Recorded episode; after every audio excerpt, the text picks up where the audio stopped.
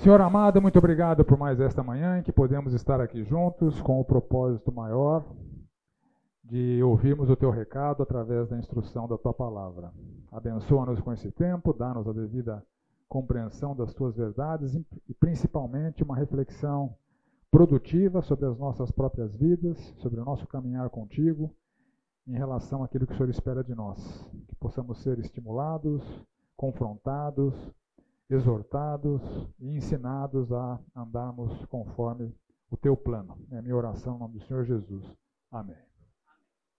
Bom, só lembrando né, que nós estamos naquele esboço sintético que eu apresentei para vocês é, na primeira aula. Nós estamos encerrando aqui rapidamente, a gente vai encerrar essa parte 2, que está falando da superioridade de Cristo em relação às práticas religiosas anteriores, sacerdócio, santuário, aliança e sacrifícios. Faltou um pedacinho para a gente concluir isso, para entrar na terceira é, parte. Então, lemos já o capítulo 10 na aula passada, fomos até o verso 7 e seguimos aqui. Então, no verso 8 e 9, ele fala da remoção do primeiro sistema e o estabelecimento do é, sacerdócio, sacrifício ministério definitivo do Senhor Jesus Cristo. Ele aplica o Salmo 40, de 6 a 8, ao Senhor Jesus Cristo. Sacrifícios e ofertas não quiseste, abristes meus ouvidos, ou um corpo me formastes, né? na Septuaginta. Holocaustos e ofertas pelo pecado não requeres. Então eu disse: Eis aqui estou, no rolo do livro está escrito a meu respeito. Agrada-me fazer a tua vontade, ó Deus meu. Dentro do meu coração está a tua lei. Então, o autor associa esse salmo como, como um salmo messiânico que faz referência ao Senhor Jesus Cristo, ele dizendo que os sacrifícios e ofertas que eram corriqueiros, que eram contínuos, que estavam estabelecidos na antiga aliança, Deus não quis mais mas quis o corpo de Cristo como é, oferta definitiva. Então Deus não se agrada dos sacrifícios e holocaustos, isso já foi, foi visto anteriormente. É, no, no, verso 4, vai afirmar isso posteriormente, no verso 11, de maneira que ele foi removido. É, no verso 4 de Hebreus 10, é impossível que o sangue de touros e bodes remova pecados. Isso fala claramente do aspecto transitório daquele sistema. Nunca foi eficaz. Nunca removeu pecados de ninguém. Sempre o objetivo de Deus foi preparar o caminho para o Messias e a antiga aliança teve esse papel. Uma vez que o Messias veio, que a salvação veio através do Messias, o que era antigo está sucateado, tá? serviu para um propósito, é igual um carro que você tem, né? Seu carro daqui a 30 anos vai ser o que? Seu carro pode ser muito bom hoje, não é o caso do meu, que é um Fiat, né? o seu carro pode ser muito bom hoje, mas daqui a 30 anos ele vai ser sucata. Não vai estar mais utilizado. Assim é a antiga aliança. Ela serviu o seu propósito, não foi à toa que Deus estabeleceu, mas foi removido. Então Deus se agrada do filho cujo corpo foi formado ou preparado para ser o sacrifício definitivo como apontado no verso 5, estabelecido conforme a sua vontade. Sim, os sacerdócios, os sacrifícios terrenos são removidos, foram substituídos por aquilo que é de fato eficaz. O sangue de Jesus expia pecados, o sangue de Jesus torna Deus propício, como a gente viu. Assim, o argumento aqui é o seguinte: insistir no que foi removido é rebeldia não vale mais. Mudou. É um recado muito claro, né? A gente viu na aula passada que todo judeu depois de Cristo deveria abandonar o judaísmo, porque ele foi substituído pela nova aliança, ou seja, pelo cristianismo, e deveria reconhecer o Senhor Jesus como o Messias prometido, como o Messias enviado, como o Filho de Deus que é, remove os pecados do mundo. Então é proibido insistir no que era temporário. E na vontade eterna do Pai, Jesus nos santifica por seu sacrifício definitivo e vitorioso. Ou seja, este sempre foi o plano A de Deus. Não é que Deus mudou de opinião, mudou de estratégia, porque a primeira estratégia não estava dando certo. Não, nada disso. Tudo faz parte do plano de Deus. Como o Vanderlei nos lembrou na aula passada, né? a revelação foi progressiva. Né? Então, o Senhor Jesus Cristo, na sabedoria infinita de Deus, precisava encarnar naquele momento da história da humanidade. Antes disso, houve uma preparação para a consumação da obra que Deus queria realizar pelo mundo. Então, esse novo, é, essa nova aliança está estabelecida para sempre. O fato dele fazer referência ao assentar-se à direita de Deus é, aponta para a ressurreição vitoriosa, que é uma prova conclusiva de que a propiciação de fato aconteceu. Né? Paulo argumenta sobre isso em 1 Coríntios capítulo 15. Se Cristo não ressuscitou, a nossa fé é vã. A ressurreição é a prova cabal de que o sacrifício foi aceito, o Senhor Jesus Cristo foi tirado da morte e colocado na posição de maior honra e autoridade, que é a direita de Deus. Ele é rei. Tem pessoas que ainda não reconhecem porque aqui o planeta Terra é um ambiente de rebelião, mas ele já é rei. Ele já reina. E a resposta à sua oferta de salvação define o destino eterno de toda a humanidade por conta da autoridade que ele tem. Toda a autoridade me foi dada nos céus e na terra, Mateus 28. Então é um contraste incomparável com o sistema ineficaz e descontinuado. Teve o seu propósito? Teve. Não vale mais. Ele era provisório, ele era sombra. Ele era uma parábola. O que é real, o que é eterno, o que é definitivo, se consumou portanto, permanecer no que está sucateado é uma ofensa a Deus, é rebeldia a Deus. O verso 13, onde ele fala de colocar os inimigos por estrado dos seus pés, uma linguagem forte, e é uma referência ao Salmo 110, é, que significa que a obra vitoriosa do Senhor Jesus Cristo que reina soberano com toda a autoridade, como ele já falou no, no primeiro capítulo, né?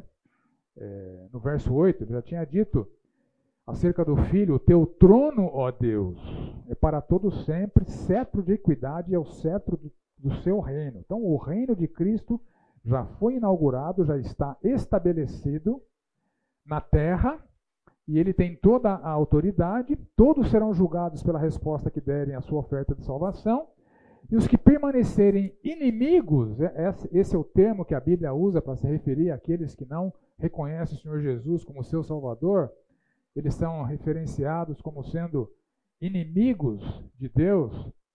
Em Romanos 5, Paulo é, usa essa mesma palavra para se referir a nós. Se nós, quando inimigos, fomos reconciliados com Deus, então essa é a situação da humanidade descrente, eles são inimigos de Deus. Eles estão nesse ambiente de rebeldia contra Deus.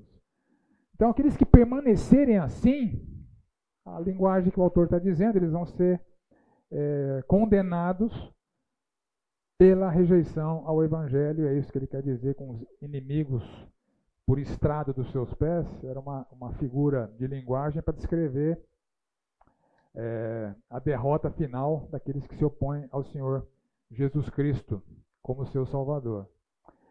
O verso 14, basicamente, recapitula o que ele já falou no 7,27, no 9,12, no 9,26, no 9,28, né? ou seja, com uma única oferta, ele aperfeiçoou para sempre todos aqueles que estão sendo santificados.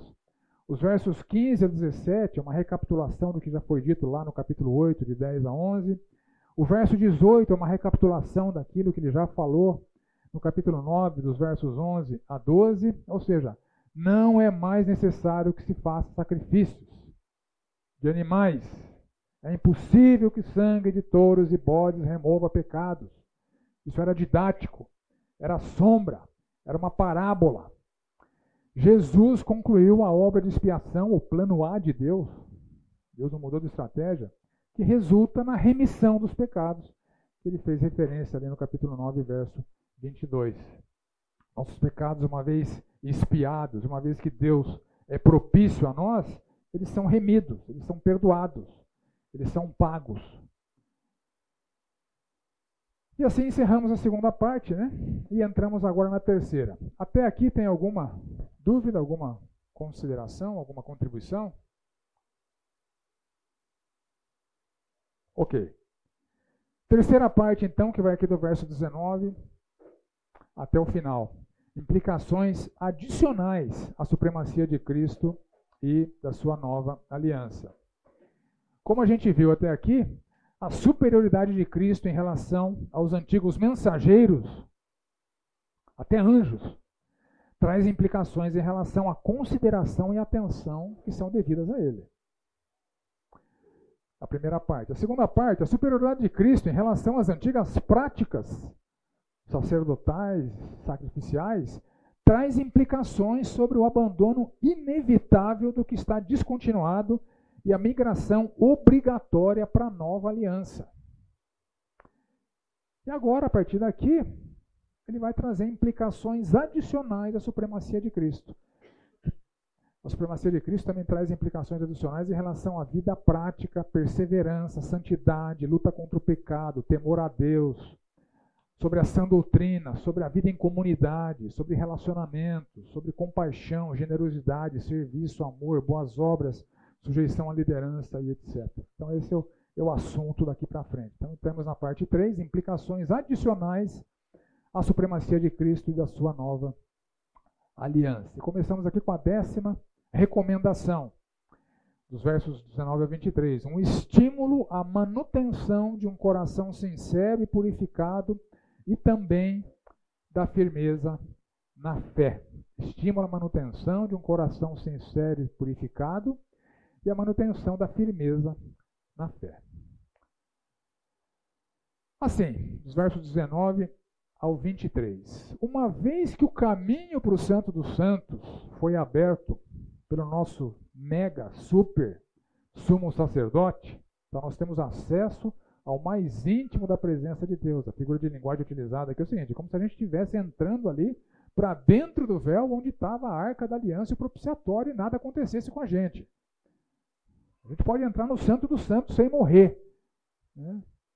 Ah, então aproximemo-nos, cheguem mais perto de Deus, cultivem essa proximidade de Deus com intrepidez, ou seja, com, ousadia, com coragem. O que era impossível na antiga aliança, o sangue do Senhor Jesus Cristo conquistou para nós, desfrutar desse ambiente mais íntimo da presença de Deus, com coração sincero, ou seja, sem fingimento, com uma adoração genuína, diferente dos antepassados incrédulos, né, que ele abordou em capítulos anteriores, em plena certeza de fé, ou seja, sem vacilar, sem hesitar. Esta fé vai ser tratada no próximo capítulo, características dessa fé, da nova aliança. Diferente daqueles do capítulo 6, que estão num nível de obstinação pecaminosa e rebeldia contra Deus que é irreversível, eles caíram, saíram da igreja, voltaram para a sinagoga, pararam de afirmar o Senhor Jesus como seu Senhor, pararam de dizer que ele é o Messias, pararam de afirmar que a salvação nós só através de Cristo. Então tem o pecado daqueles crentes é, que estão sendo tratados com severidade, mas a restauração do seu arrependimento era impossível.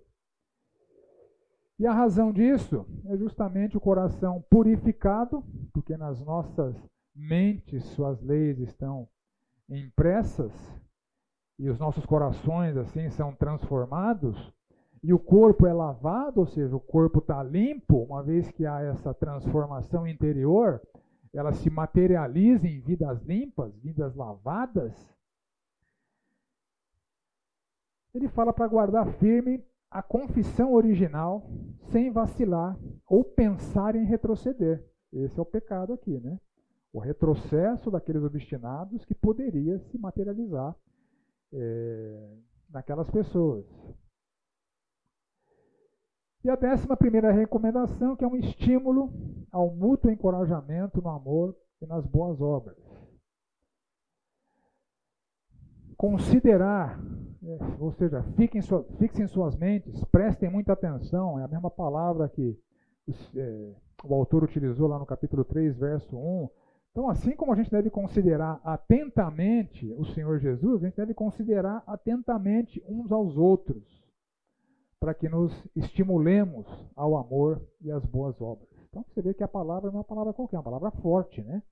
Assim como a gente dá atenção para o Senhor Jesus Cristo, devemos dar atenção uns aos outros, para nos estimularmos ao amor e às boas obras. Ou seja, temos uma corresponsabilidade mútua para que nossas vidas sejam obedientes, frutíferas, transformadas, marcadas pelo amor e pelas boas obras.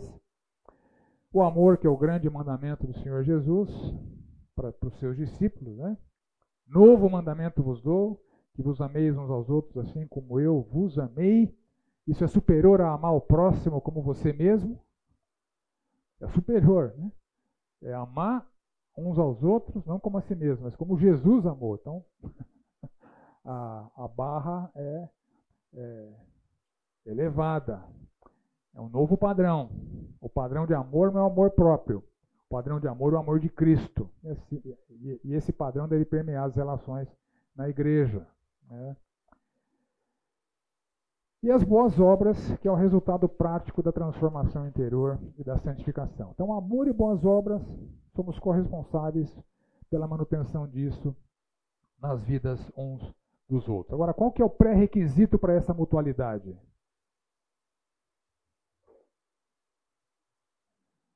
É a décima segunda recomendação. Um estímulo para não negligenciar a congregação. Para a gente se estimular ao amor e às boas obras, a gente precisa estar junto. Né? Isso é elementar, né? Elementar. Crente precisa viver com crente. Crente precisa se relacionar com crente.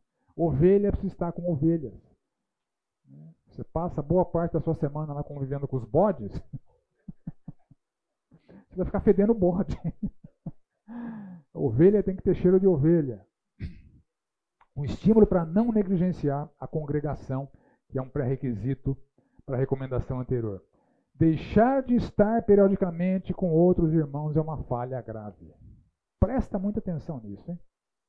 Deixar de estar periodicamente, sistematicamente, continuamente, com outros irmãos, é uma falha grave. Né? E quem está nessa falha vai colher resultados é, ruins. Não estar com os irmãos inviabiliza a décima primeira recomendação. Como é que a gente vai se estimular o amor e as boas obras se a gente não convive? É impossível.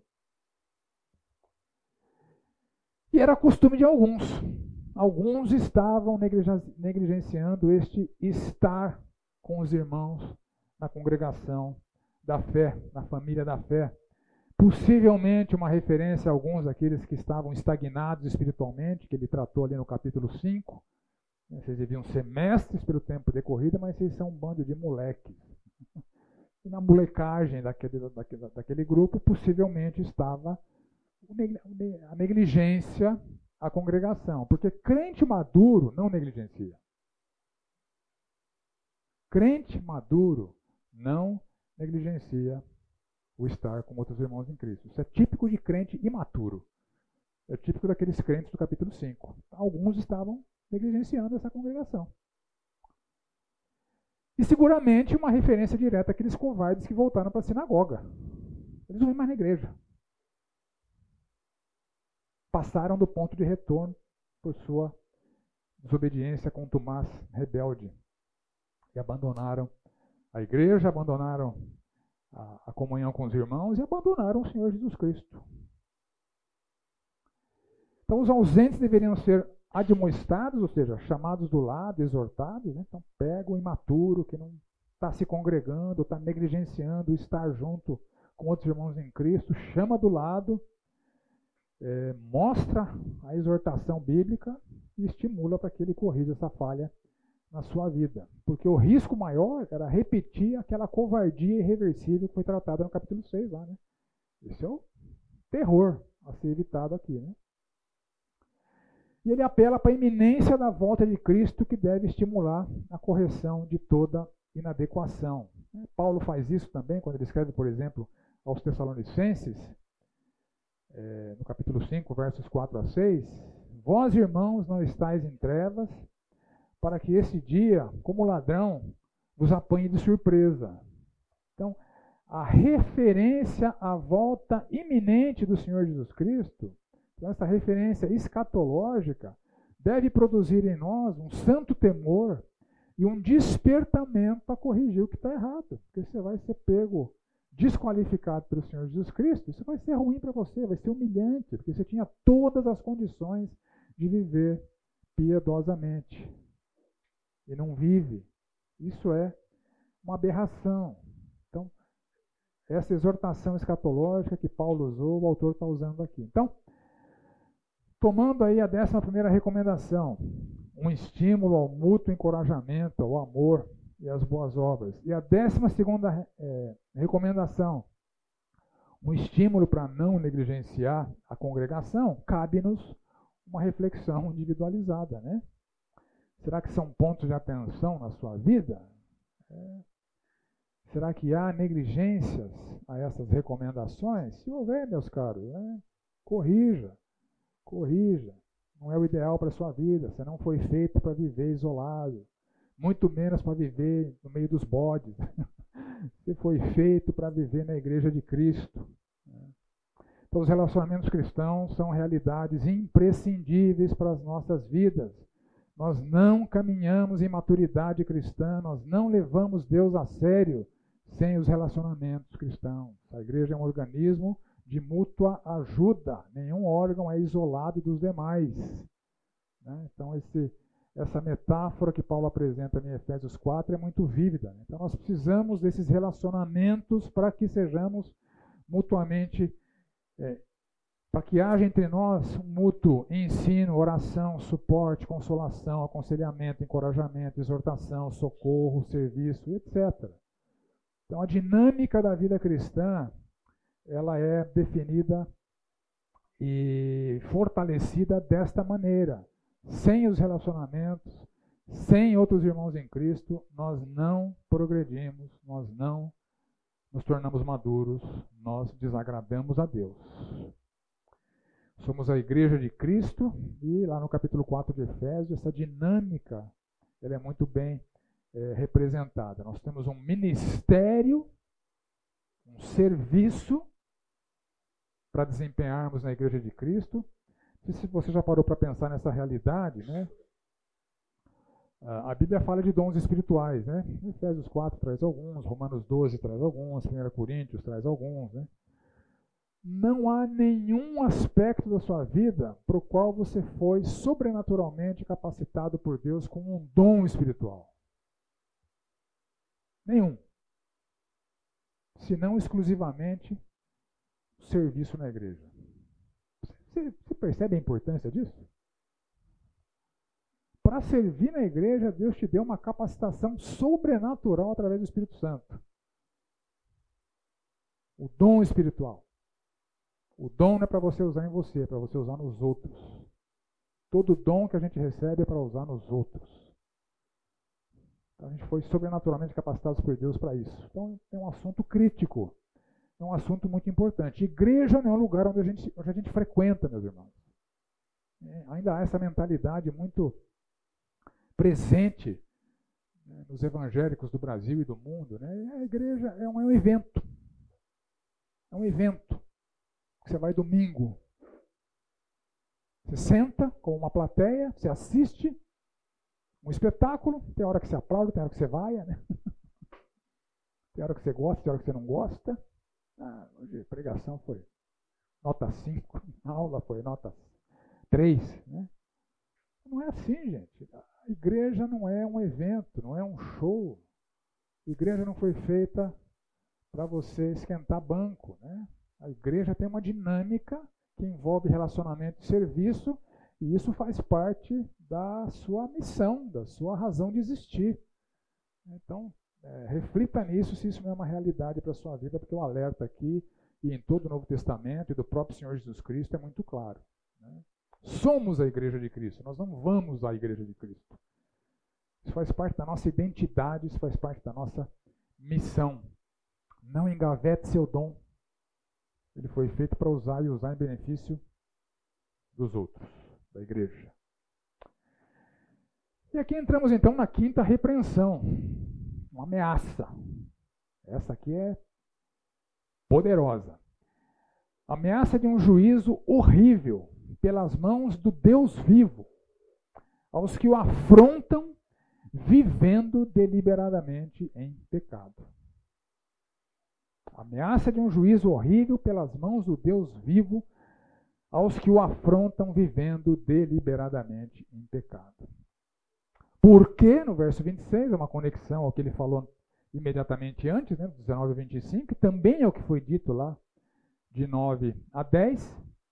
Pelo sangue de Cristo, conforme versos 9 a 10, nós entramos no Santo dos Santos, conforme os versos 19 a 25, e vivemos deliberadamente em pecado ali. Você percebe o tamanho da incongruência, o tamanho da aberração aqui? De Jesus rasga o véu pela sua carne, pela sua oferta do pecado, nos coloca no Santo dos Santos e a gente vive ali, pecando deliberadamente. Esse é o argumento aqui. O Santo dos Santos não é lugar para se pecar deliberadamente, nós estamos lá. É uma aberração. Lembrando aqui que o principal pecado sendo combatido é aquela rebeldia covarde daqueles, do capítulo 6. Entretanto, esse princípio da vida deliberada em pecado, aquele pecado do capítulo 6 era um pecado deliberado. Não, vou rejeitar, estou sendo ameaçado de morte, vou abandonar a igreja, voltar para a sinagoga, vou parar de falar que Jesus é, é, o Messias, vou parar de falar que Jesus é meu Salvador, vou ficar me congregando lá com, com, com, com os judeus. Né? Então, essa rebeldia covarde é o grande pecado sendo combatido aqui. Então, aqui o texto do capítulo 10 também trata deste pecado, mas é um texto mais genérico, que pode ser entendido como um princípio que se, se aplica a qualquer hábito pecaminoso. Sim, pecados podem se tornar hábitos. Então, essa vida deliberada em pecado é uma aberração tão grande como entrar no Santo dos Santos cometendo iniquidades. Porque é ali que nós estamos. Né? Deliberadamente significa voluntariamente, espontaneamente, desejosamente. Então, hábitos pecaminosos, eles podem se tornar até escravizadores. Tem vários pecados que são escravizadores. Abuso de substâncias, né, álcool, drogas ilícitas, drogas listas, alguns medicamentos, né? pornografia, avareza, são pecados que escravizam, são exemplos de pecados escravizadores. Então, é uma coerência nós permitirmos que hábitos pecaminosos se estabeleçam em nossas vidas. Eu não citei aqui, né? Mas é tão grave quanto os anteriores. Fofoca, falar mal da vida alheia, difamar os outros. Isso é estar no santo dos santos cometendo iniquidades. Para romper com aquele estereótipo que pecado sério é só pecado sexual. Não, pecado sério, e eventualmente até muito mais sério que pecados sexuais, né, são os pecados da língua. Às vezes tem consequências mais nefastas do que pecados espirituais. Então, diferente dos tropeços, ele está combatendo aqui aqueles atos deliberados pecados voluntários. Não, eu sou grosso mesmo, trato minha mulher com grossura, porque eu sou assim. Não é meu caso, não, eu espero que não, né? Depois vocês perguntam para Renato. Mas tem gente que usa essa argumentação ridícula. Ah, eu sou assim. Não, você não é assim. Deus transformou. Você só não muda de vida porque não quer. Né? Você tem tudo aquilo que você precisa para andar piedosamente. Eventualmente a gente tropeça, né? isso faz parte da natureza caída. João trata isso na sua epístola, no capítulo 1. Paulo fala disso em Romanos 7. Miserável homem que sou, não faço bem o que eu quero, o mal que eu, que eu detesto, esse faço, né? enfim. Então, tropeços são diferentes de atos deliberados, de pecados deliberados, esse que está sendo é, combatido aqui.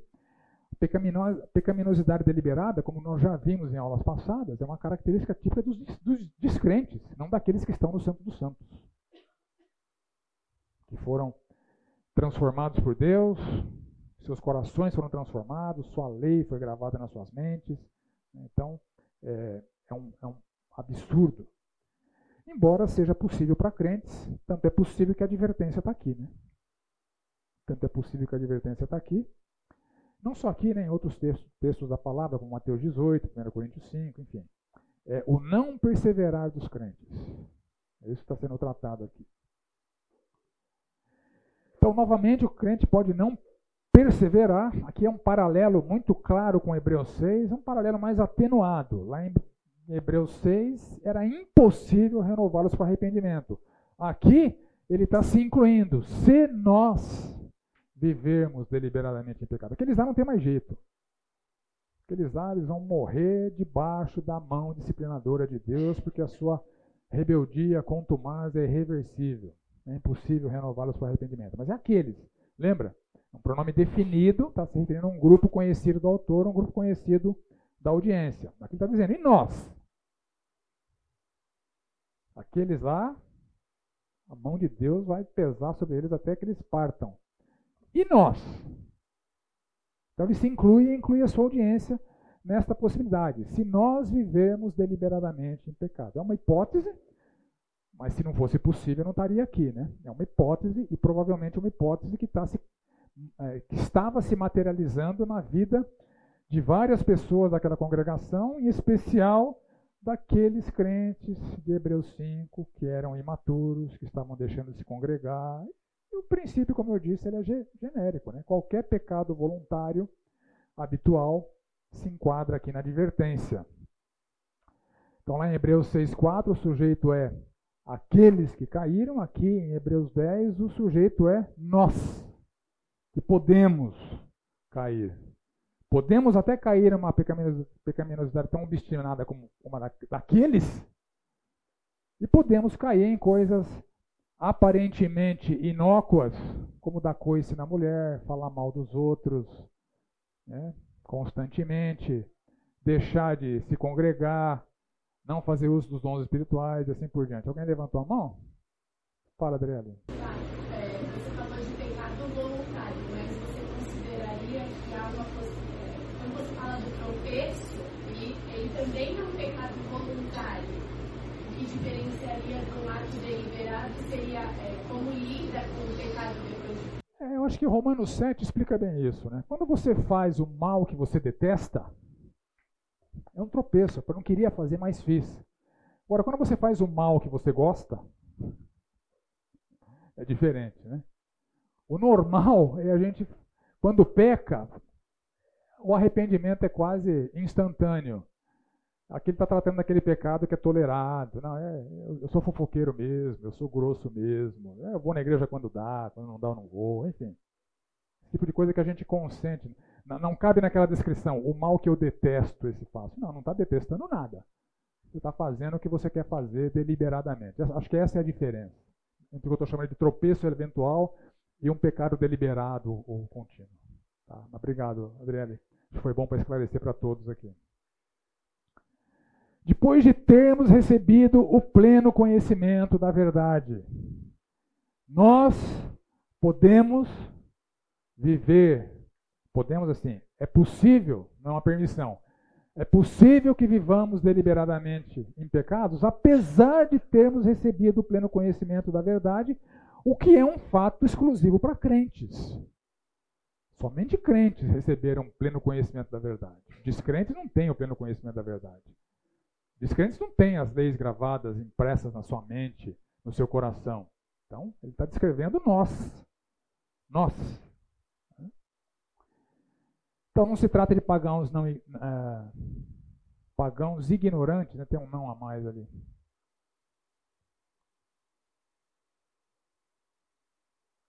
Não se trata de pagãos ignorantes e não regenerados. Está falando de crentes. E ele anuncia para estes que no Santo dos Santos estão cometendo abominações, viver deliberadamente em pecado depois de ter tido acesso ao Santo dos Santos, é como é fazer como o Antíoco Epifânio, né? que ali no ano 164 conquistou Jerusalém, profanou o templo, transformou o lugar santo num centro de adoração a Zeus e sacrificou porcos em cima do propiciatório. o abominável da desolação que foi anunciado pelo profeta Daniel. Então, esse mesmo tipo de abominação é estarmos no Santo dos Santos tolerando pecados em nossas vidas. E a linguagem aqui é compatível com essa ênfase que eu estou dando. Né? Há um juízo horrível para quem está profanando o Santo dos Santos com pecados deliberados. Uma disciplina severa, que ele chama aqui de fogo vingador que, que consome os adversários. A linguagem é pesada. Se você foi colocado para dentro do Santo dos Santos pelo sangue de Cristo, ele está profanando com pecados voluntários, habituais, deliberados. É o que você merece, um juízo consumidor, como um fogo vingador, compatível com o que ele falou no capítulo 6, né? Quando ele fala da erva que está perto da maldição, seu fim é ser queimada. Queimada pelo juízo vingador, punitivo dessa disciplina terrível de Deus, que nos tratará como adversários. E aqui de novo ele é, associa a severidade do castigo com a severidade da ofensa. Quanto maior a severidade da ofensa, maior a severidade do castigo. Viver profanando o sangue da aliança, pecando no santo dos santos, é uma abominação. Isso exige uma resposta à altura de Deus. E ele fala que é pior que a pena de morte que havia na antiga aliança. Olha, olha o tamanho do argumento aqui, se você não reparou, né?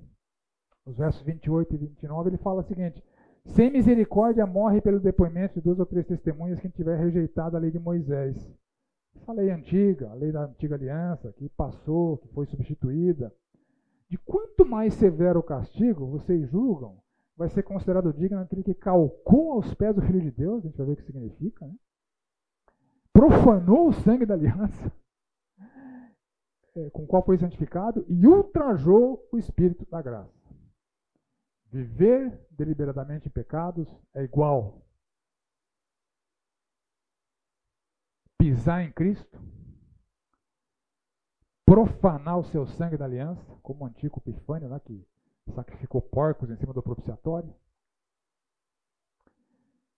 ofender o Espírito Santo.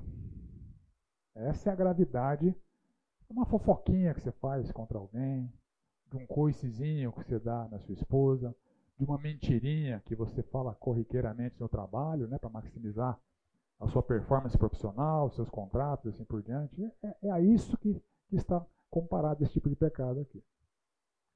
E a severidade vai ser pior que a morte. O que é pior que a morte? É sofrer vivo. então percebe aqui uma intensificação como de quanto mais severo o castigo, Quebrar a lei, pena de morte. A abominação do santos dos santos, a, a pena é mais severa que a morte. Então, calcar aos pés o Filho de Deus significa pisar em Cristo, tratar Cristo com desprezo, humilhá-lo. Isso descreve os pecados deliberados. Uma linguagem compatível daquilo que a gente viu lá em Hebreus capítulo 6, 6, daqueles, se nós, profanou o sangue da aliança, fez algo abominável com o sangue de Cristo, que foi derramado para viabilizar a salvação e a santidade. Está sacrificando o porco no propiciatório. Ultrajou o Espírito Santo. Uma ofensa grave ou afronta ao Espírito Santo que habita em nós para viabilizar graciosamente a nossa santidade. Vamos falar para o Espírito, o Espírito assim: não quero, sai fora. Deixa eu fazer fofoca aqui, deixa eu falar mentira aqui, deixa eu ser grosso da coisa nos outros aqui. Isso é um ultraje ao Espírito Santo.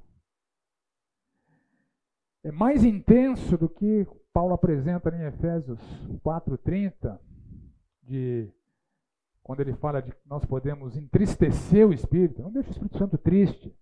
É mais intenso do que o que Paulo fala lá em 1 Tessalonicenses 5,19. Não apaguem o Espírito, como você apaga um fogo, né?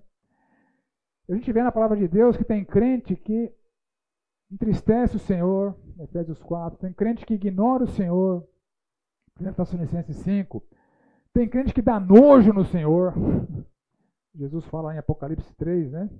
Quando ele escreve para a igreja de Laodiceia, vocês são mornos, não são nem crentes nem frios, estou a ponto de vomitar vocês. Uma referência clara às águas mornas que banhavam a cidade de Laodiceia e que tem propriedades eméticas, né? Então, assim como as águas de vocês aqui provocam vômito, é assim que eu sinto em relação a vocês. Vocês me dão nojo. O visto do Senhor é é, é muito ruim, né? Mas tem, tem crente que dá nojo em Cristo. E aqui tem crente que envergonha Cristo, humilha Cristo, 6,6, 10,9. E tem crente que ultraja o Senhor, ofende ao Senhor. Só terminar o, o raciocínio aqui, né? Então, quando ele fala dessa punição com severidade, porque horrível coisa é cair nas mãos do Deus vivo, porque Deus julgará o seu povo, que é uma referência a Deuteronômio 32. Então, há uma vingança retributiva, uma disciplina intensa em resposta proporcional à severidade da ofensa. Entrar no Santo dos Santos, pelo sangue do Senhor Jesus, que viabiliza a nossa santificação, e viver ali com pecados deliberados. Então, Deus julgará o seu povo, aqui no texto, os crentes desviados no pecado deliberado, né? Isso, obviamente, o princípio é válido para todas as igrejas, todas as épocas, né? E ele termina com essa afirmação contundente: horrível coisa é cair nas mãos do Deus vivo. É pior que morrer.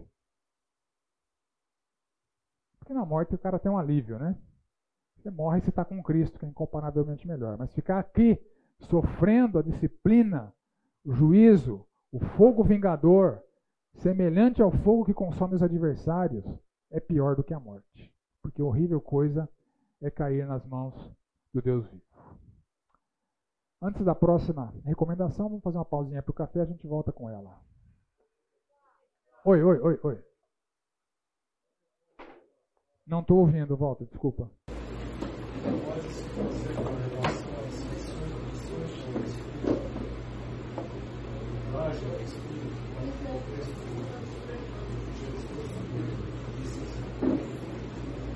Blasfêmia contra o Espírito? Não, não. Lá, a blasfêmia contra o Espírito era um pecado cometido por aqueles judeus que testemunharam a majestade de Cristo, testemunharam os milagres como prova irrefutável de que ele era Deus e mesmo assim eles preferiam dizer que aquelas obras eram praticadas por Beuzebu. Então aquele foi um pecado daquela geração que blasfemou contra o Espírito. Aqui é para crentes que estão ofendendo o Espírito. É diferente. Está claro? A blasfêmia contra o Espírito? É, mas é outro pecado. É o pecado dos judeus que presenciaram, foram testemunhas oculares da sua majestade, dos seus milagres, e mesmo assim preferiam afirmar, não, ele está fazendo isso por Beuzebu, não pelo Espírito Santo. Então essa é a blasfêmia contra o Espírito. Entramos aqui a partir do verso 32, na décima terceira recomendação. Um estímulo à recordação das lutas do passado para encontrar forças no presente para que não haja retrocessos. Estímulo a recordação das lutas do passado para encontrar forças no presente, para que não haja retrocessos.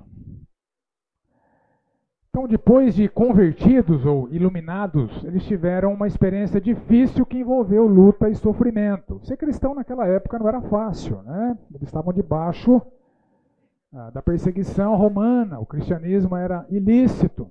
Né? E eles depois de convertidos, como judeus convertidos, eles tiveram uma experiência difícil que foi a reprovação pelos seus compatriotas, né? judeus que se convertiam e ainda se convertem né? Ao cristianismo, são tratados de maneira é, ruim, né? são reprovados, são perseguidos.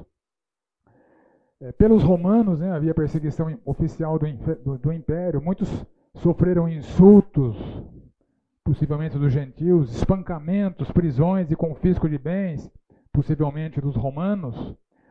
Alguns ajudaram quem foi tratado assim, se, solidariza se solidarizaram com eles. E toda essa luta, por quê? Porque eles sabiam que eles tinham um patrimônio superior e durável. Esta convicção nesse patrimônio superior e durável deu forças para que eles passassem por todas as provações inerentes a se tornarem crentes naquela época tão hostil aos cristãos. E a própria apresentação dos mártires, que vai acontecer no capítulo 11, vários daqueles mártires, mártires perderam as suas vidas por causa da sua fé, indica que era um risco iminente para aquela audiência. Né? É, o Império Romano, de fato, é, matou muito cristão ao longo da história.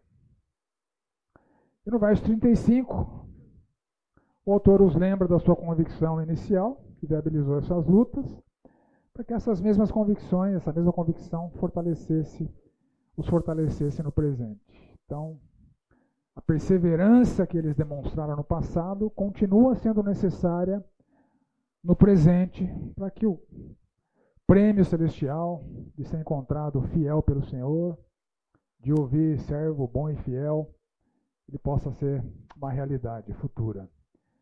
Então a iminência, a iminência da volta de Cristo é reforçada, como ele fez lá no verso 25. Então essa, esse apontamento escatológico é uma coisa que deve nos remeter à seriedade com Deus. Ainda dentro de pouco tempo, aquele que vem virá e não tardará. Então, levem a sério o que eu estou dizendo. É esse o argumento. Né?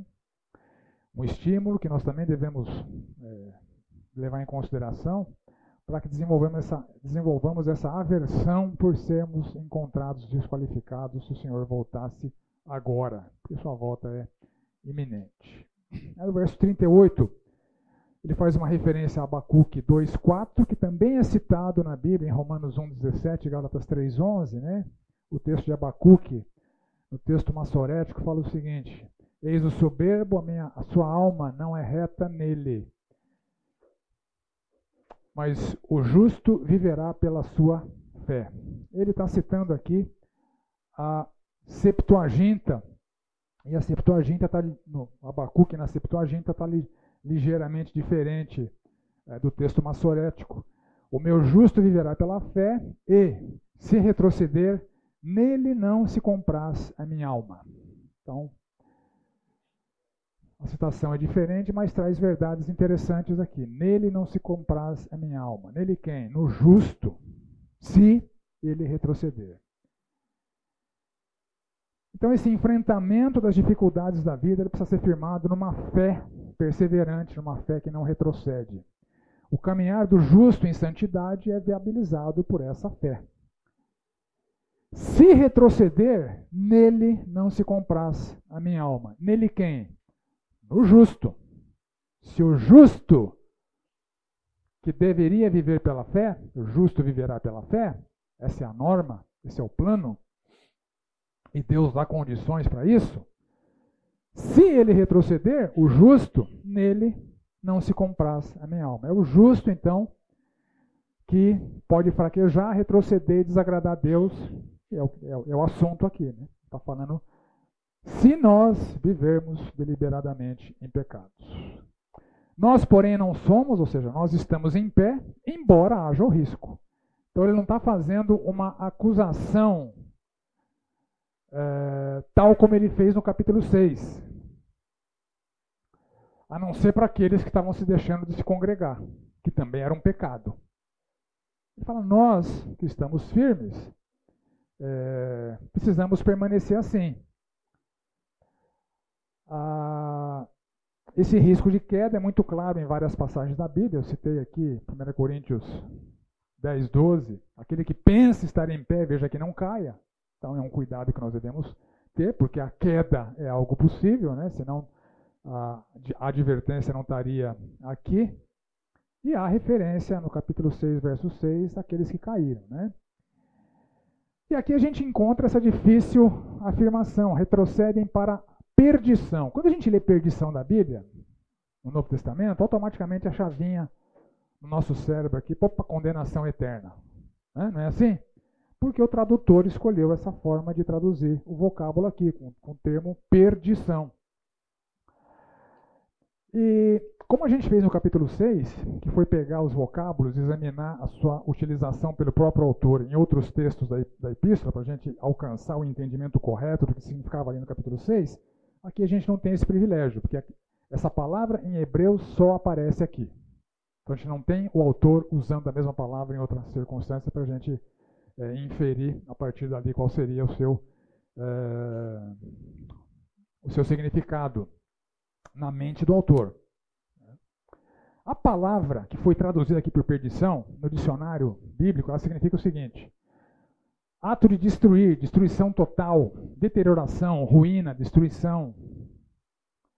E ela se relaciona com um verbo, né, perder, né, que seria traduzido por perder, que significa destruir, sair inteiramente do caminho, tornar inútil, matar, declarar que algo ou que alguém deve ser entregue à morte, condenar ou entregar alguém à miséria eterna do inferno. Então, é um significado possível do termo, do termo, mas não é o único.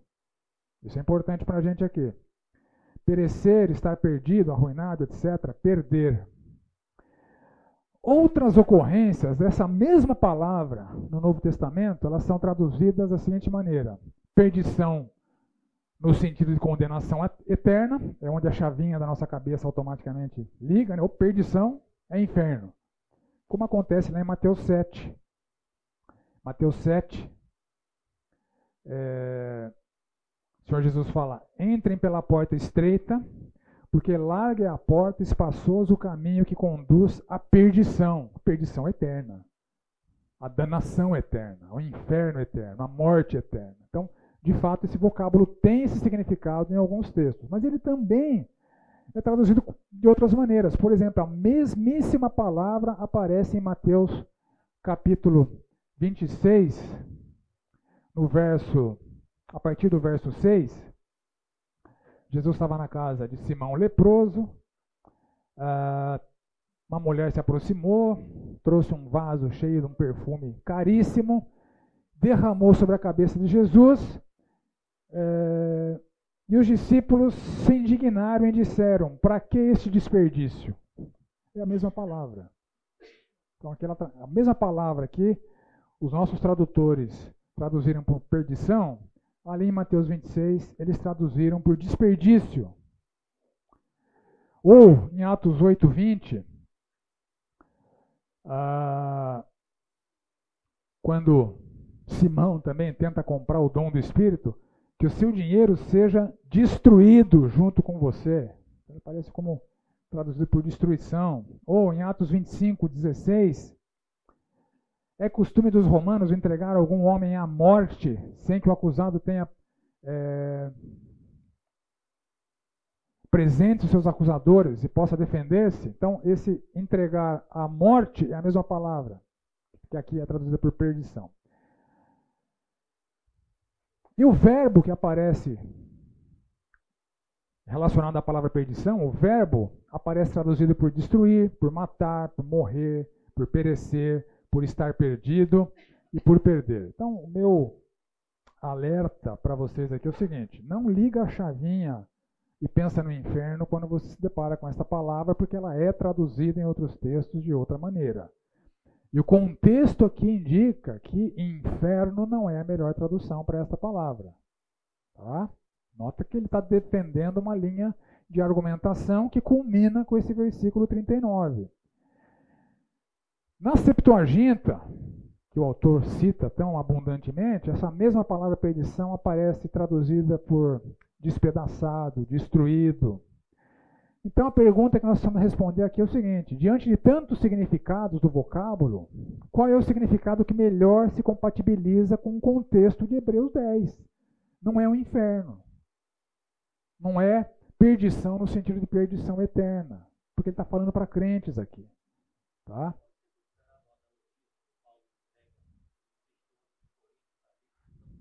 Do corpo, né, para a salvação da alma. Né? Sim, sim. Ali era um crente era um, a salvação do espírito. Né? Era um crente que teria o seu corpo destruído pela disciplina divina para que seu espírito fosse salvo. É o mesmo caso aqui. Um juízo terrível, um fogo consumidor, prestes a consumir os adversários, terrível coisa cair nas mãos do Deus, Deus vivo. Por que tudo isso? Se vivermos deliberadamente em pecado depois de termos recebido o pleno conhecimento da verdade. Esse é o contexto. Não pode se afastar do contexto, senão a compreensão do texto fica deturpada.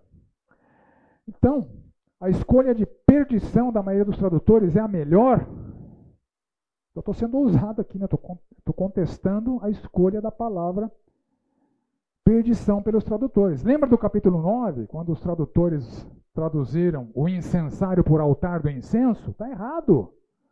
Não é o altar do incenso que entrava no centro dos santos, era só o incensário. Então está errado. Então, é, erros de tradução eventualmente acontecem. Por exemplo,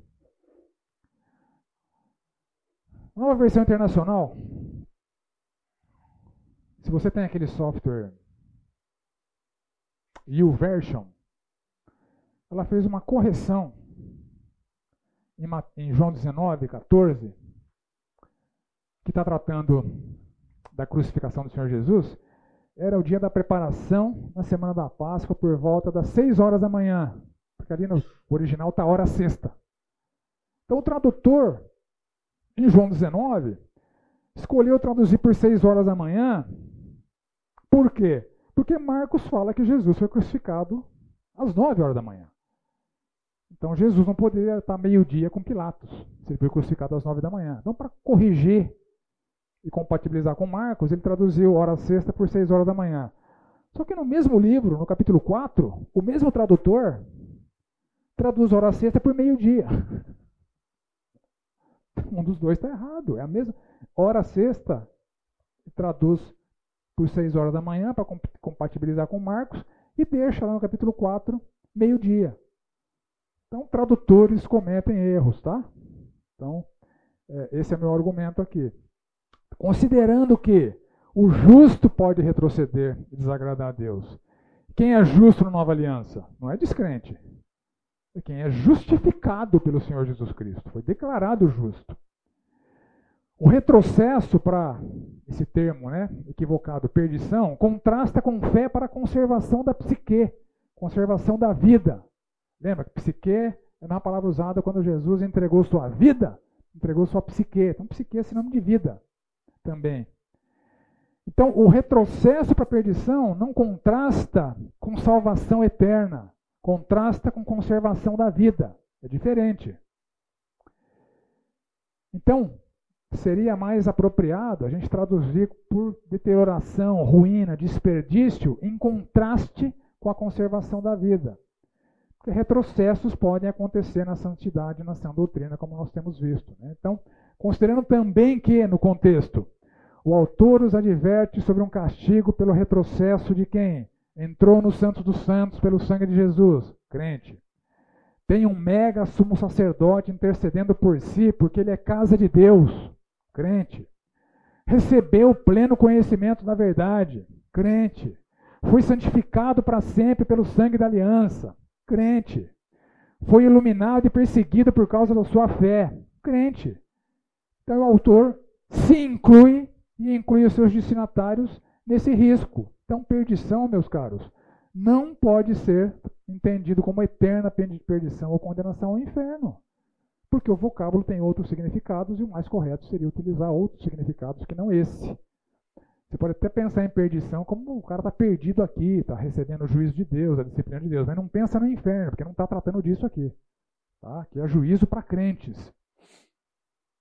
Assim não cabe no contexto do capítulo ou da obra.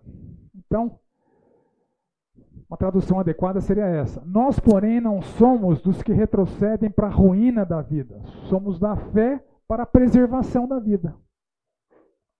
Melhorou, né? Aqui você não é remetido automaticamente para o inferno.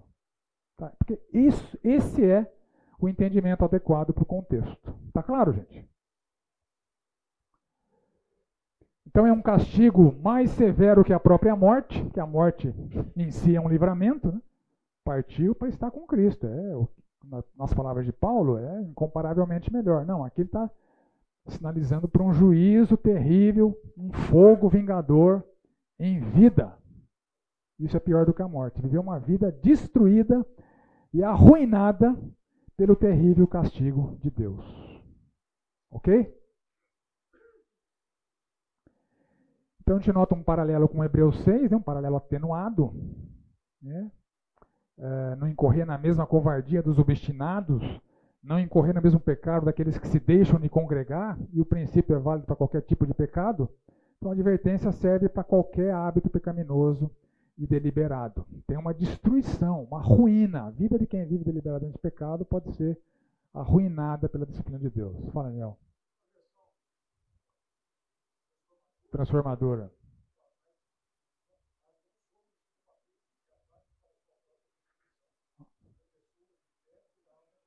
Está mais adequada. Está mais adequada. Nova versão transformadora. É, mas marcou um gol de placa aqui. Nem sempre ela marca, mas ela dá umas bolas fora. Ela dá umas bolas fora. Mas aí marcou um gol de placa. Traduziu certinho. Isso mesmo. Uma destruição da própria vida. Né? Não perdição eterna no inferno. Tá? Então é esperado que haja uma vida compatível com a fé que conserva a vida e evita desgraça e sofrimento que deteriora ou que destrói a própria vida. É, essa é a conclusão do, do argumento aqui. E esta fé que conserva a vida e livra da desgraça que destrói, deteriora a vida, é a fé tratada no próximo capítulo, capítulo 11. Entramos então no capítulo 11. Ora, a fé é a certeza de coisas que se esperam e a convicção de fatos que se não veem. Pois pela fé os antigos obtiveram um bom testemunho.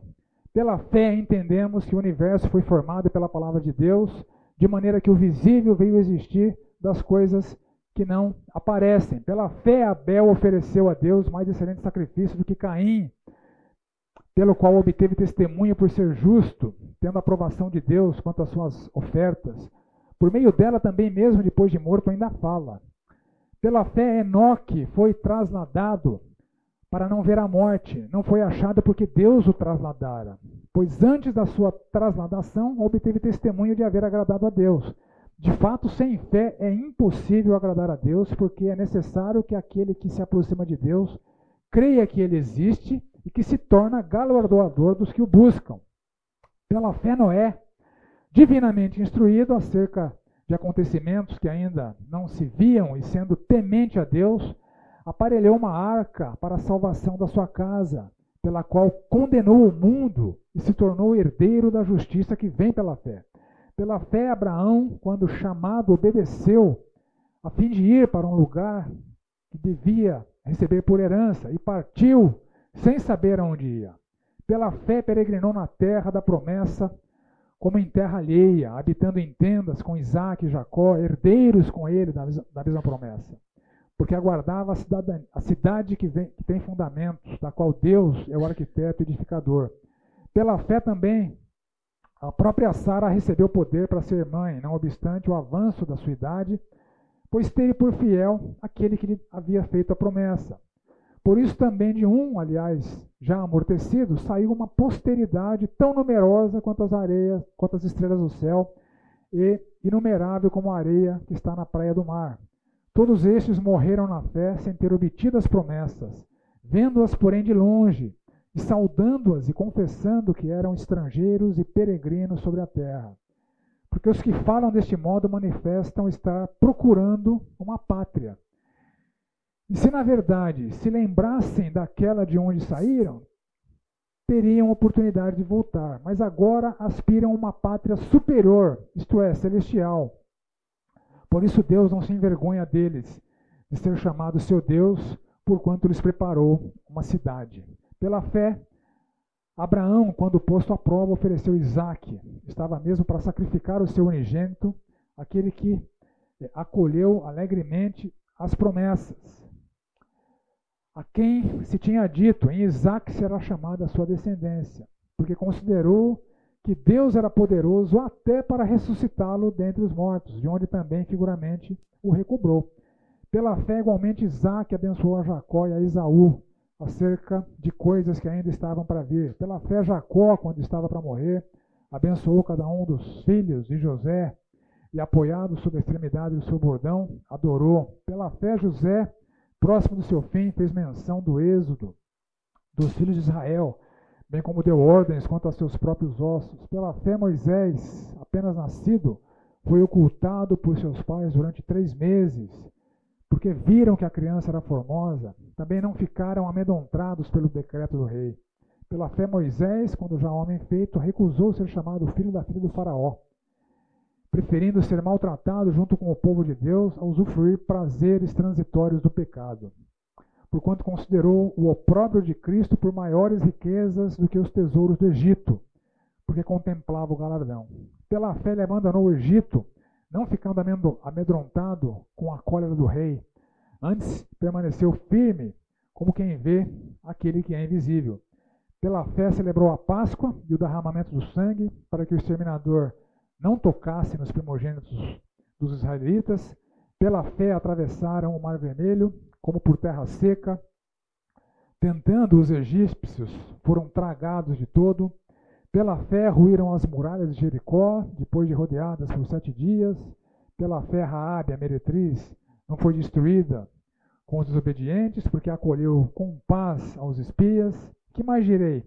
Certamente me faltará tempo necessário para referir o que há a respeito de Gideão, Baraque, Sansão, de Jefté, Davi, Samuel, e dos profetas, os quais, por meio da fé, subjugaram reinos, praticaram a justiça, obtiveram promessas, fecharam a boca dos leões, extinguiram a violência do fogo, escaparam ao fio da espada, da fraqueza tiraram força, fizeram-se poderosos em guerra, puseram em fuga exércitos de estrangeiros, mulheres receberam pela ressurreição os seus mortos. Alguns foram torturados, não aceitando seu resgate para obterem superior ressurreição. Outros, por sua vez, passaram pela prova de escárnios e açoites, sim, até de algemas e prisões. Foram apedrejados, provados, cerrados pelo meio, mortos ao fio da espada. Andaram peregrinos, vestidos de peles de ovelhas e de cabras, necessitados, afligidos, maltratados, homens dos quais o mundo não era digno, errantes pelos desertos, pelos montes, pelas covas, pelos antros da terra. Ora, todos estes que obtiveram bom testemunho por sua fé não obtiveram, contudo, a concretização da promessa, por haver Deus provido coisa superior a nosso respeito, para que eles, sem nós, não fossem aperfeiçoados. Ok, questões preliminares, como eu tenho feito, né, algumas dúvidas que saltam aos olhos quando a gente lê o texto é, pela primeira vez ou sem um aprofundamento adequado. Primeira consideração: a fé cristã tem sido acusada de ser cega e irracional. A definição do capítulo 11, verso 1, não dificulta rebater essa acusação? Certeza de coisas que se esperam, convicção de fatos que se não veem. Como conciliar a afirmação do verso 3 com as explicações naturalistas sobre a origem do universo?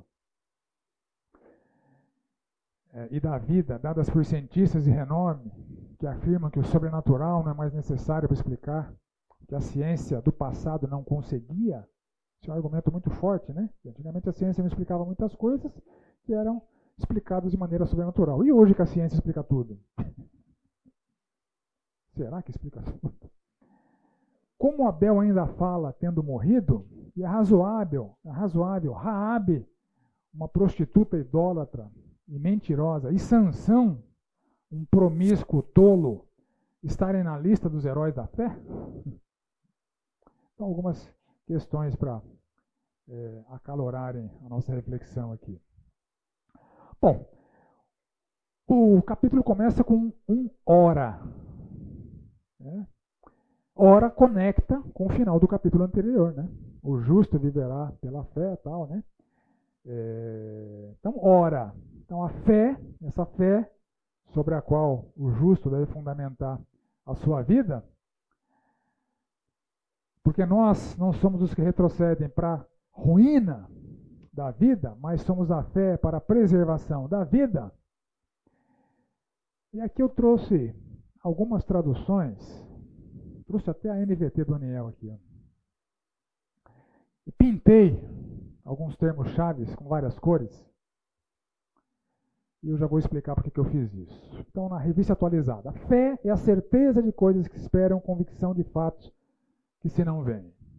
Na corrigida, fé é o firme fundamento das coisas que se esperam e a prova das coisas que se não veem. Nova versão internacional. A fé é a certeza daquilo que esperamos e a prova das coisas que não vemos. E a nova versão transformadora, a fé mostra a realidade daquilo que esperamos. Ela nos dá convicção de coisas que não vemos. Não vemos. Então, os vocábulos foram traduzidos por diferentes palavras que fazem parte uh, da definição de cada vocábulo e que eu pintei com cores distintas aqui para a gente tentar entender adequadamente o que está sendo dito aqui nesse versículo. Então, tem coisas em vermelha, tem coisas é, em azul, tem coisas em verde e tem coisas em laranja. Então, na definição bíblica de fé, nós vemos dois aspectos principais sendo utilizados para descrever a fé bíblica. O aspecto da consumação futura, ou escatológica, que foi traduzida por coisas que se esperam, ou coisas que esperamos, e o aspecto da invisibilidade, ou seja, daquilo que é sobrenatural, é metafísico, é espiritual, não, coisas que não se veem, coisas que nós não vemos. Então, os dois aspectos principais do conceito de fé são esses: nós cremos em coisas que vão se consumar futuramente e nós cremos em fatos que já são realidades hoje. É, então, essa, essas, esses dois aspectos principais estão sendo tratados aqui na definição de fé. E cada um desses dois aspectos principais tem dois componentes. O que está em azul nas frases lá, né? Que eu estou chamando aqui do conteúdo, ou seja, no que acreditamos coisas, fatos, daquilo. E a confiança, ou seja, como nós acreditamos.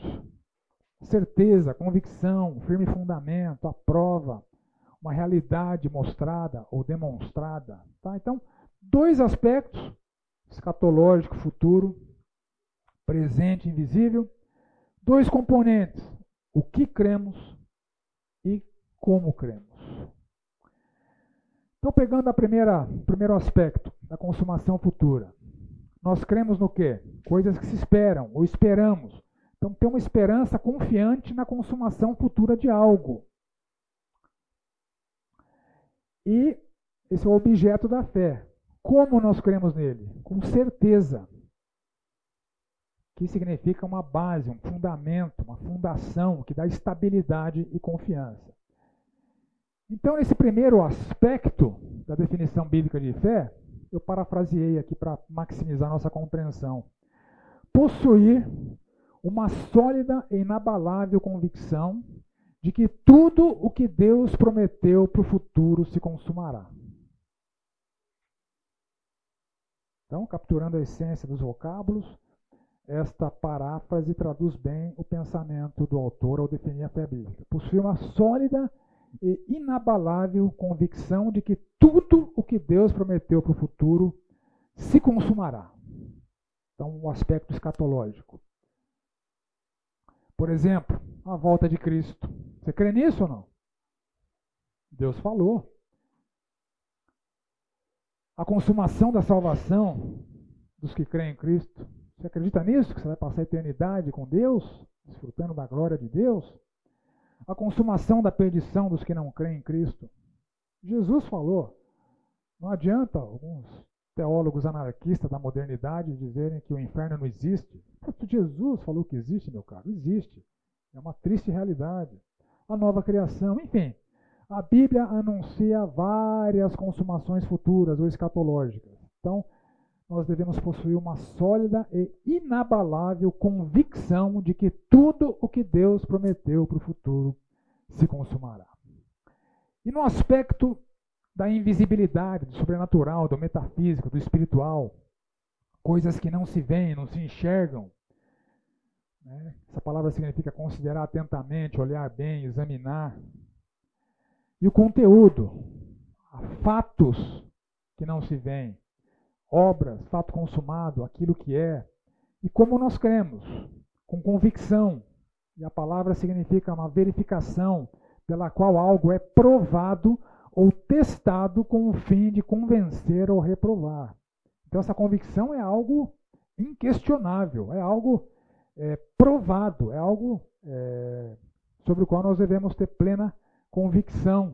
É a palavra que aparece lá em 2 Timóteo 3, 16. Toda escritura é divinamente inspirada e é proveitosa para ensinar, para redar, redarguir, né, na, na, revista corrigida, ou é, para repreender na revista e atualizada. Então tem esse significado, né?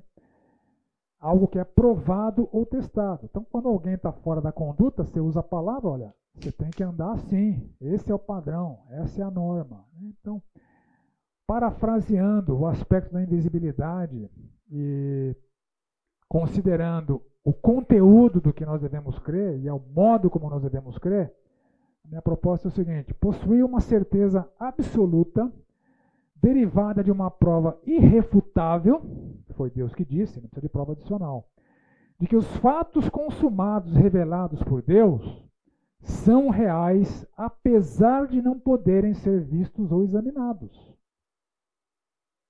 Está claro? Certeza absoluta derivada de uma prova irrefutável de que os fatos consumados revelados por Deus são reais, apesar de não poderem ser vistos ou examinados, porque estão no nível sobrenatural, metafísico, espiritual. Então, exemplos. Jesus pagou pelos nossos pecados na cruz. Isso é um fato consumado ou não? É um fato consumado. Nós devemos ter plena, plena convicção nisso como uma prova irrefutável. Deus falou que isso aconteceu, então aconteceu. Todo aquele que crê no Evangelho já está justificado, já foi declarado justo por Deus. Você acredita nisso? Deus falou que é assim. Não precisa de prova adicional. Não há exame para ser feito, não há verificação possível, porque é algo metafísico, mas é uma realidade. Não é porque não pode ser visto ou testado que não é real. Ele nos disponibilizou o recurso da confissão de pecados. Se confessarmos nossos pecados, ele, ele nos perdoa e purifica. Você acredita nisso? Ele falou que é assim. Então, é uma prova irrefutável porque é provado pela palavra de Deus. Todos que cremos recebemos dons espirituais, como mencionei ainda há pouco. Então, são é, realidades invisíveis que não podem ser naturalmente examinadas, porque são metafísicas, são sobrenaturais, são espirituais, mas nós devemos ter uma certeza absoluta, derivada de uma prova irrefutável dessas realidades. Assim, parafraseando a definição bíblica de fé, possuir uma sólida e inabalável convicção de que tudo o que Deus prometeu para o futuro se consumará, e ao mesmo tempo possuir uma certeza absoluta derivada de uma prova irrefutável de que os fatos consumados e revelados por Deus são reais, apesar de não poderem ser vistos ou examinados ampliou um pouquinho a sua compreensão da definição bíblica de fé? Então, é isso que o autor está dizendo aqui, é isso que o Espírito Santo está é, ensinando para a gente aqui. A fé bíblica tem vários qualificadores, né? É... Quanto tempo falta para o sinal aqui? Cinco minutos? Eu vou passar rapidamente por eles, depois, como lição de casa, aí fica você examinar todos esses qualificadores, né? Que são importantes. Em primeiro lugar, primeiro qualificador. A fé verdadeira não existe a parte de Jesus Cristo. Porque o muçulmano tem fé, o espírita tem fé, o ateu tem fé, né? Tem tanto fé que Norman Geisler escreveu aquele livro. Não tenho fé suficiente para ser um ateu. Fé verdadeira é a fé em Jesus Cristo. Não há uh, fé verdadeira que se enquadre nessa definição bíblica de fé a parte de Jesus Cristo. Segundo lugar, não há fé verdadeira a parte da Bíblia. O argumento primordial da epístola é que as promessas futuras feitas por Deus, as revelações dos fatos consumados, encontram-se exclusivamente na palavra revelada de Deus. Então, quando algum esperto fala para você aí, não, Deus me falou. Onde é que está na Bíblia, meu cara? Então, enquanto ele não falar para mim, não acredito no que ele falou para você. Não há fonte autoritativa de fé a parte da Bíblia. Não acredita, não acredite no que os falsos profetas têm ecoado por aí. Terceiro lugar, não há fé verdadeira a parte da sã doutrina ou da compreensão adequada dos, dos ensinamentos da palavra de Deus. Porque muitos usam a Bíblia e falam bobagens, sustentando essas bobagens com textos bíblicos. Então há uma compreensão adequada da Bíblia, que a gente chama de sã doutrina, que a própria Bíblia faz referência a essa sã doutrina, né? É, que muitos deturpam, como Pedro fala, né? que os ignorantes e instáveis deturpam se referindo especificamente aos escritos de Paulo. Né? Pedro fala, o pescador, citando o rabino, muita gente ignorante e instável deturpa o que Paulo falou, como eles deturpam o resto das escrituras. Então há um, uma compreensão adequada do que a escritura está dizendo, e isso é chamado na própria escritura de sã doutrina. A fé verdadeira não é nem cega nem irracional, e isso é muito comum, né? A fé cega ignora o que está na palavra de Deus, a pessoa crê em alguma coisa que ela elaborou na cabeça dela, né? e, e a partir dessa cegueira, ela passa por irracional, porque ela está se baseando em alguma coisa que não está fundamentada na palavra de Deus. É, aqui eu estou dando alguns exemplos, né? depois vocês averiguem aí o que eu coloquei para sustentação dessa afirmação. Em quinto lugar, a fé verdadeira emana de Deus então, para que seja possível crer, Deus age em nós, não há mérito humano em ter fé, Deus é o autor da nossa fé. É, nós cremos porque Deus é, concedeu esse dom, nós chegamos a Cristo porque Deus nos levou. Então, são realidades que estão muito claras na palavra de Deus. Agora, essa fé, ela pode ser, ah, apesar de originada em Deus, ela pode aumentar, ela pode crescer ou ela pode enfraquecer, ela pode retroceder. Né? E é contra esse retrocesso que o autor de Hebreus está argumentando. E finalmente, a fé verdadeira, embora conceitualmente escatológica e fundamentada no invisível, ela produz resultados presentes e visíveis. E é o argumento do resto do capítulo 11 que a gente vai ver a partir da aula que vem. Tá bom? Dúvidas? Contribuições?